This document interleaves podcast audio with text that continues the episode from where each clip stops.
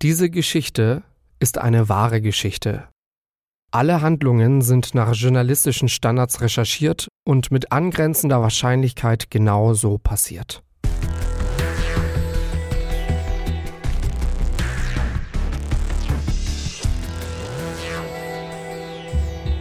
Fünf Minuten vor dem Tod. Der Kriminalpodcast. Eine Podcast-Doku-Serie in drei Folgen mit Luisa Bleich und Jost Schmidt. Was ist ein Menschenleben wert? Der erschlagene Mann. Folge 1. Es ist der 14. Februar 1995. Was passierte fünf Minuten vor diesem Tod? An diesem 14. Februar liegt morgens um 7.35 Uhr ein Mann im städtischen Klinikum Brandenburg.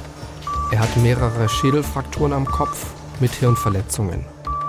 Die Verletzungen kommen von einem Kantholz, das 10 x 47 cm groß ist. Außerdem hat jemand ein Messer mehrmals in den Körper des Mannes gerammt. Das Messer muss eine Klinge von fast 12 cm gehabt haben. Fünf Minuten später ist der Mann im Krankenhaus tot. Gestorben an seinen Verletzungen. Viele Stunden vorher Wusterwitz ist eine kleine Gemeinde in Brandenburg. Von hier sind es ungefähr 90 Minuten bis nach Berlin. Wusterwitz ist ländlich. Es gibt in der Gegend viele Seen. Den Wendsee, den Heiligensee, den Plauersee. Seit 2000 sind die Einwohnerzahlen hier konstant. Ungefähr 3000 Menschen leben in Wusterwitz. Die Bahnhofstraße in Wusterwitz ist eine kleine Straße. Sie führt vom kleinen Bahnhof zu einem Wald. Irgendwann biegt man auf ihr rechts ab und die Straße wird zu einem Waldweg. 14. Februar 1995. Es ist 3.27 Uhr in der Nacht. Auf dem Waldweg steht ein Taxi. Das Taxi brennt. Auf dem Grundstück des letzten Hauses, bevor der Wald beginnt, liegt ein schwerst verletzter Mann. Es ist der Taxifahrer. Er hat Stichverletzungen im Bauch und massive Kopfverletzungen. Um 3.27 Uhr geht ein Notruf bei der Feuerwehr ein. Ein Nachbar, im Urteil heißt er Zeuge M, alarmiert die Feuerwehr, berichtet von einem Brand. Im Auto sitzt keiner mehr, erzählt der Zeuge. Der Zeuge legt auf. Erst dann findet er den verletzten Mann. Er liegt in der Nähe des Schleppdachs des Carports. Der Zeuge rennt zu seiner Frau. Irgendwann kommen die alarmierten Einsatzkräfte. Doch die Hilfe kommt zu spät. Der Mann stirbt kurze Zeit später im Krankenhaus. Heike aus Berlin kennt diesen toten Mann. Sie ist nicht die Frau des Nachbars, sondern die Schwiegertochter des Opfers. Sie erinnert sich an den Moment zurück, als sie viele Stunden später am Tatort war. Naja, wir waren da unter Schock. In dem Moment funktionierst du ja eigentlich nur. Wir haben uns das da angeguckt und du hast aber nicht mehr irgendwas, siehst ja nichts irgendwo, irgendwelche Spuren oder so, hat man, hat man ja nicht gesehen. Man guckt sich das an, man, man hat ja mehr Fragen, man hat ja wirklich immer wieder diese Frage, warum, was ist da passiert? Und ähm, unsere Theorie war eben, dass er da irgendwie versucht hat, noch Hilfe zu kriegen und wegzurennen man wusste auch nicht, sind das ein, zwei, drei Täter oder sonst was. Mein Schwiegervater ist ein, ist ein relativ großer, gut gebauter, stämmiger Mann gewesen und der auch wirklich zupacken konnte. Also ähm, das war unsere, unsere einzige Theorie, die wir damals hatten.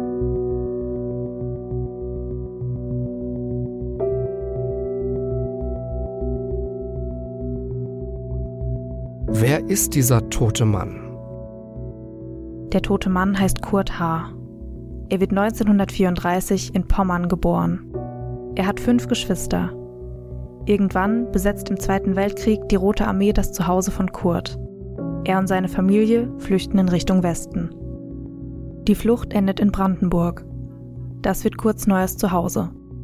Nach der Schule arbeitet Kurt in der DDR als Fahrer viele Jahre davon bei der Deutschen Reichsbahn. Heike sagt, Kurt war ein Mann, der zupackte und gerne mit seinem LKW unterwegs war. Mit 32 oder 33 heiratet Kurt Emmy. Die beiden kennen sich schon sehr lange.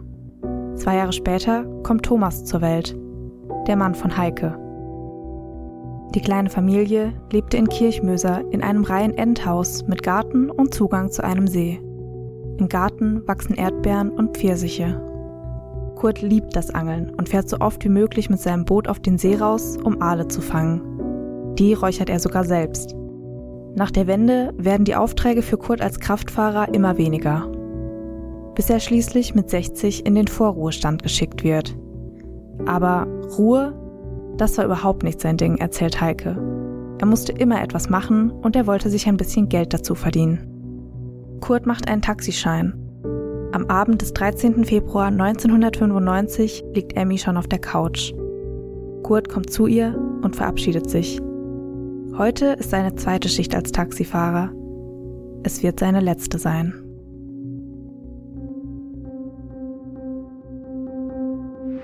Kurt ist tot. Erst vormittags erfahren Heike und ihr Mann Thomas davon.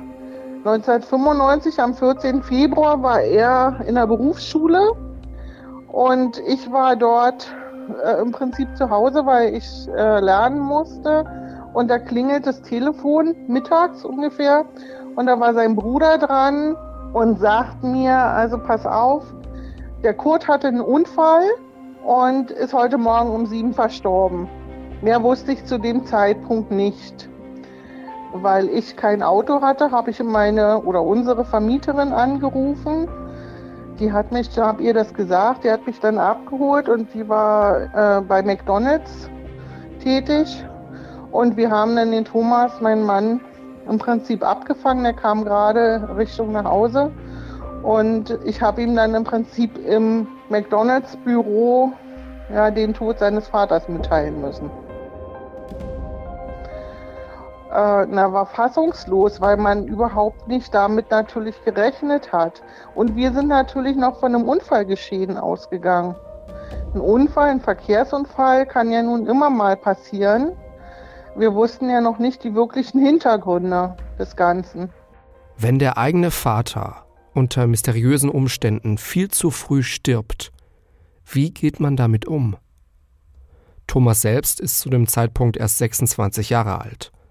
Heike über ihren Mann Thomas. Er hat es wirklich nur, er hat wirklich nur verdrängt und, ähm, und, und hat dann im Prinzip angefangen, als seine Mutter verstorben war, so ein bisschen nochmal darüber zu sprechen und darüber nachzudenken, was da passiert ist, aber auch nicht, nicht wirklich intensiv.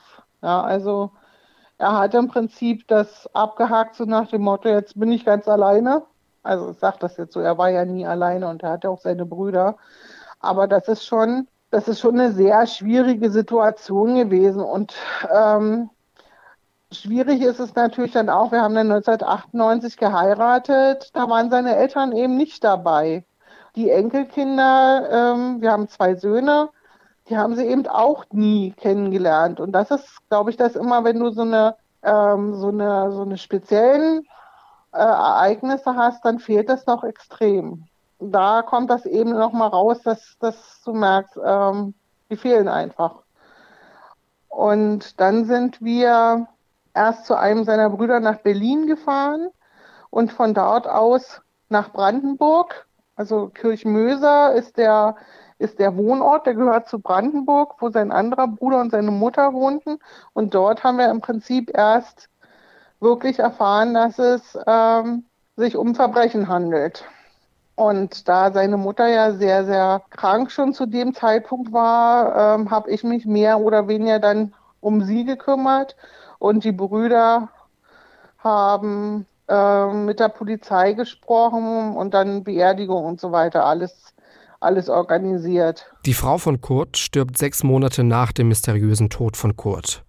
Heike sagt, dass sie den Verlust nicht verarbeiten konnte. Die restliche Familie muss aber mit den Vorfällen irgendwie leben, erzählt Heike. Ja, man versucht natürlich irgendwo weiterzuleben und äh, macht sich da macht sich da seine Gedanken darum. Aber du kannst da du kannst da nicht wirklich irgendwas tun. Ähm, du bist da einfach hilflos und Äh, es war dann eben auch so, dass wir zu dem Zeitpunkt ähm, von Dresden nach Berlin gezogen sind und hier im Prinzip unser neues Leben aufgebaut haben. Also wir waren da auch so in, ähm, in, in einem neuen Lebensabschnitt drin. Er hatte seine, seine Ausbildung fertig gemacht. Ich war kurz vorm Studienabschluss. Und wir haben das einfach dann zur Seite geschoben und mussten das einfach wirklich akzeptieren. Aber so richtig losgelassen hat es mich zumindest nie. Und bei ihm, er hat es eben verdrängt. Er hat nicht darüber gesprochen. Ich hatte so ein bisschen das Gefühl, dass, wie gesagt, alle haben mehr oder weniger funktioniert. Wie geht man mit, mit so einem Todesfall um? Es ist, du hast natürlich die, die Fragezeichen, aber es sind da keine großartigen, kann mich an keine großartigen Diskussionen erinnern, was ist denn vielleicht geschehen oder so. Das gab es nicht. Natürlich ähm, haben wir uns so ein bisschen, also mein Mann und ich, unterhalten, aber im Vordergrund stand erstmal den Alltag zu bewältigen. Du hast ja so viel dann zu tun mit, wie gesagt, Beisetzung, Erbschein und so weiter. Und das lenkt natürlich auch, das lenkt natürlich auch ab.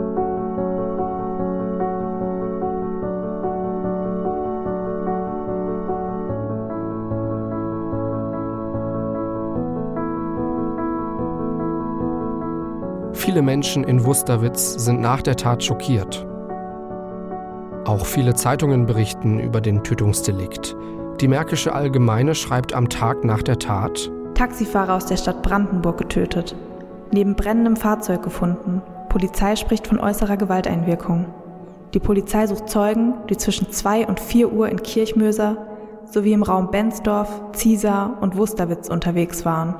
Der Preußenspiegel berichtet: Die Obduktion des am Dienstagmorgen in Wusterwitz ermordeten Taxifahrers Kurt H. ergab, dass der 60-Jährige trotz Stichwunden durch Schläge gegen den Kopf verstarb. Mittwochmorgen fanden Polizisten nahe des Tatortes in der Bahnhofstraße den 11 cm langen Schaft eines Küchenmessers. Bislang kamen keine Hinweise aus der Bevölkerung. In der Zeitung ist auch ein Foto mit zwei Polizeiwagen und mehreren Beamten abgedruckt. Darunter steht Lagebesprechung. 40 Beamte der Potsdamer Polizei bekommen die letzten Anweisungen, bevor sie den Tatort und den umliegenden Wald in Wusterwitz nach den Spuren des Taximörders durchkämmen.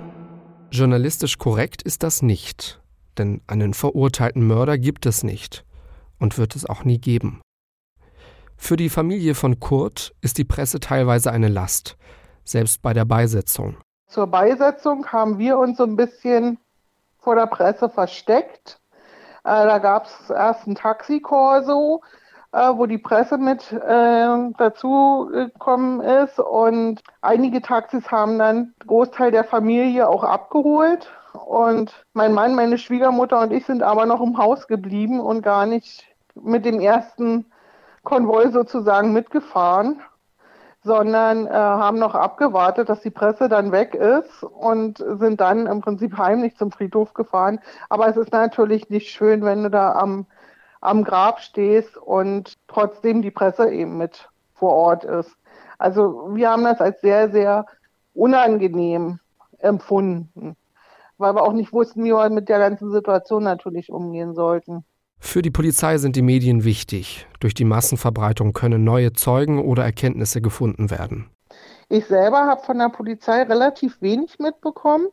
Was wir mitbekommen haben, dass schon am frühen Morgen ich glaube, der Berliner Kurier war es, vor der Tür meiner Schwiegermutter stand und um ein Foto gebeten hat, weil sie das veröffentlichen wollten, um, also sie haben ihr erzählt, sie wollen den Täter finden, was natürlich überhaupt nicht der Fall war. Die wollten ein Foto haben für schön die erste Seite und da war das dann auch im Prinzip am nächsten Tag die Schlagzeile. Ähm, die Polizei war ich war nicht selber dabei, die waren schon vor Ort und haben meine Schwiegermutter vernommen, wollten eben wissen, was, er, was mein Schwiegervater anhatte und so weiter.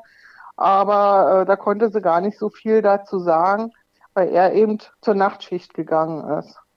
Und ansonsten haben wir eigentlich nichts von der Polizei erfahren. Also man hat mit uns relativ wenig gesprochen. Irgendwann war mal ähm, ein Vertreter vom Weißen Ring da. Einmal kurz hat seine Karte hingelegt, ist wieder gegangen. Und ähm, mehr ist da wirklich gar nicht passiert. Wir haben mehr aus der Zeitung erfahren als durch die Polizei selber. Ja, im Prinzip hat man uns eigentlich komplett außen vor gelassen.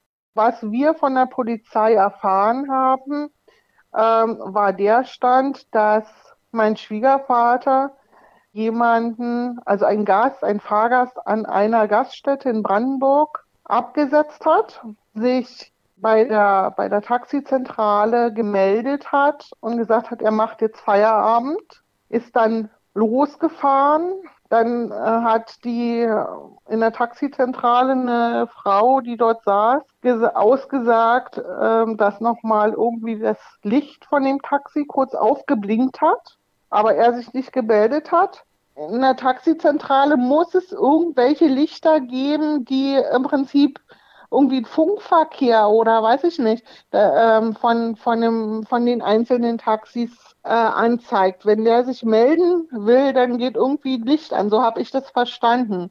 Das war auch nochmal im, im Gerichtsverfahren Thema äh, dann später. Aber wie gesagt, mein Schwiegervater hat sich nicht wirklich gemeldet.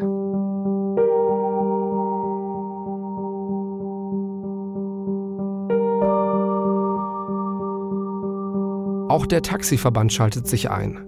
Für die Ergreifung des Täters kündigt der Verband an, 5000 Mark Belohnung zu zahlen. Und das ist noch nicht alles. Es sind äh, relativ viele Taxis natürlich dann durch Brandenburg mit Trauerflor gefahren. Das ist dann schon ein komisches Gefühl, das zu sehen.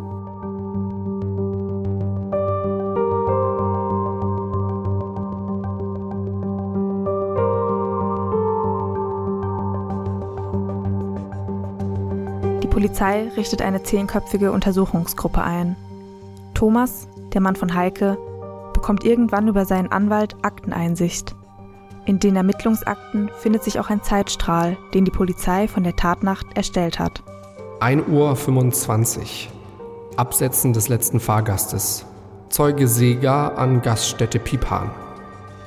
Zwischen 1.40 Uhr und 1.45 Uhr Abmeldung zum Feierabend bei Taxizentrale zwischen 1.45 Uhr und 1.50 Uhr kurzes Aufleuchten des Displays vom Taxi in der Taxizentrale, eventuell auch Fehlfunktion.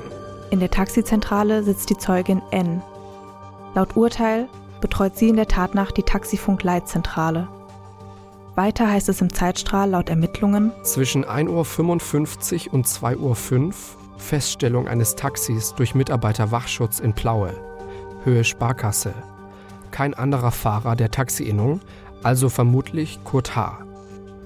2.15 Uhr maximale Brandausbruchszeit ohne Brandbeschleuniger.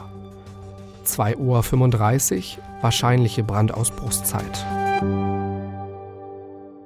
Einer der Polizisten, der in den Ermittlungen der Mordkommission eingebunden ist, ist Gerd Mangelsdorf. Er gibt viele Jahre später der Märkischen Allgemeinen Zeitung ein Interview. Mangelsdorf wird gefragt, was unauslöschlich in seinen Erinnerungen geblieben ist.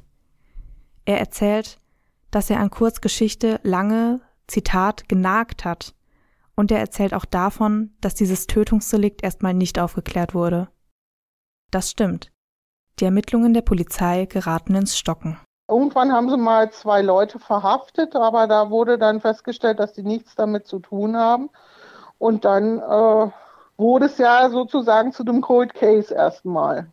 Man hat dann zwischendurch zwar mal gesagt, ja, es liegt doch irgendwo, es wird immer wieder mal abgeglichen, werden die Sachen, aber wir haben eigentlich nicht mehr damit gerechnet, dass da irgendwo mal irgendwas passiert und äh, das aufgeklärt wird. Also wir haben das wirklich als großes Fragezeichen immer noch, immer noch gehabt. Und ich habe damals immer gesagt, also der derjenige, der im Prinzip ihn umgebracht hat, hat ja meine Schwiegermutter gleich mit umgebracht, weil die das einfach nicht verkraftet hat. Das, das war dann schon, das war dann schon äh, sehr, sehr schlimm natürlich. Und da zu dem Zeitpunkt hatten wir schon, schon das Gefühl, dass dann nicht wirklich irgendwie ein Ergebnis ein Ergebnis kommt.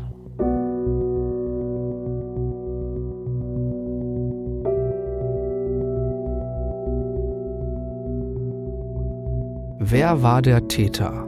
Oder waren es mehrere Täter? Hat Kurt etwas falsch gemacht? Hätte er sich anders verhalten können oder müssen? Diese Ungewissheit ist ja immer diese, das Schwierige. Ja, dass man sich eben fragt, was, was, was wäre, wenn gewesen? Kannst du dich jetzt immer noch fragen. Also man, man hat ja immer irgendwelche Entscheidungsmöglichkeiten. Aber ähm, vielleicht hat er eben auch keine Chance gehabt, anders zu handeln. Weiß man ja nicht. Wir sind damals davon ausgegangen, also es war unsere Theorie, dass irgendjemand mit in dieses Taxi gestiegen ist, er sich bei der Taxizentrale melden wollte und das anmelden wollte, dann aber wie auch immer bedroht wurde und ihm gesagt wurde, fahr da lang, fahr da lang, fahr da lang. Und als er an dieser Stelle, weil die so markant ist, im Prinzip in den, in den Wald hinein, so nach dem Motto, hier ist meine letzte Chance, irgendwie zu flüchten. Dass er versucht hat, dort wegzukommen und es aber nicht geschafft hat. Wie gesagt, das war unsere Theorie damals. Da wussten wir noch gar nichts.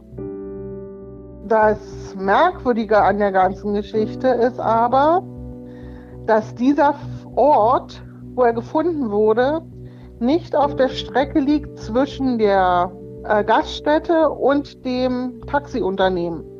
Was zur Konsequenz hatte, dass die Berufsgenossenschaft meiner Schwiegermutter erst so eine Beerdigungsbeihilfe, keine Ahnung, wie sich das nennt, gezahlt hat und im Nachhinein, als sie verstorben war, das Geld von meinem Mann zurückfordern wollte, weil sie davon ausgegangen sind oder unterstellt haben, dass er eine Schwarzfahrt begangen hat.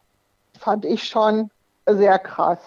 Aber er hat es, er musste das nicht zurückzahlen oder er hat es nicht zurückgezahlt, weil er gesagt hat, das war äh, im Erbe meiner Mutter, das, das existiert nicht mehr und damit war das Thema auch gegessen. Aber sie haben es erstmal versucht.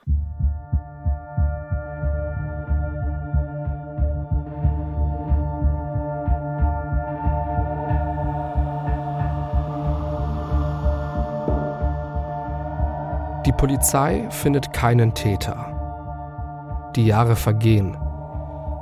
Aber 15 Jahre später betritt ein Mann eine Polizeiwache in Nordrhein-Westfalen. Dieser Moment wird alles verändern. Was ist ein Menschenleben wert? Der erschlagene Mann. Folge 1. Eine Podcast-Doku-Serie in drei Folgen mit Luisa Bleich und Jost Schmidt. Mehr Infos zum Podcast gibt es auf Instagram unter @kriminalpodcast und auf kriminalpodcast.de.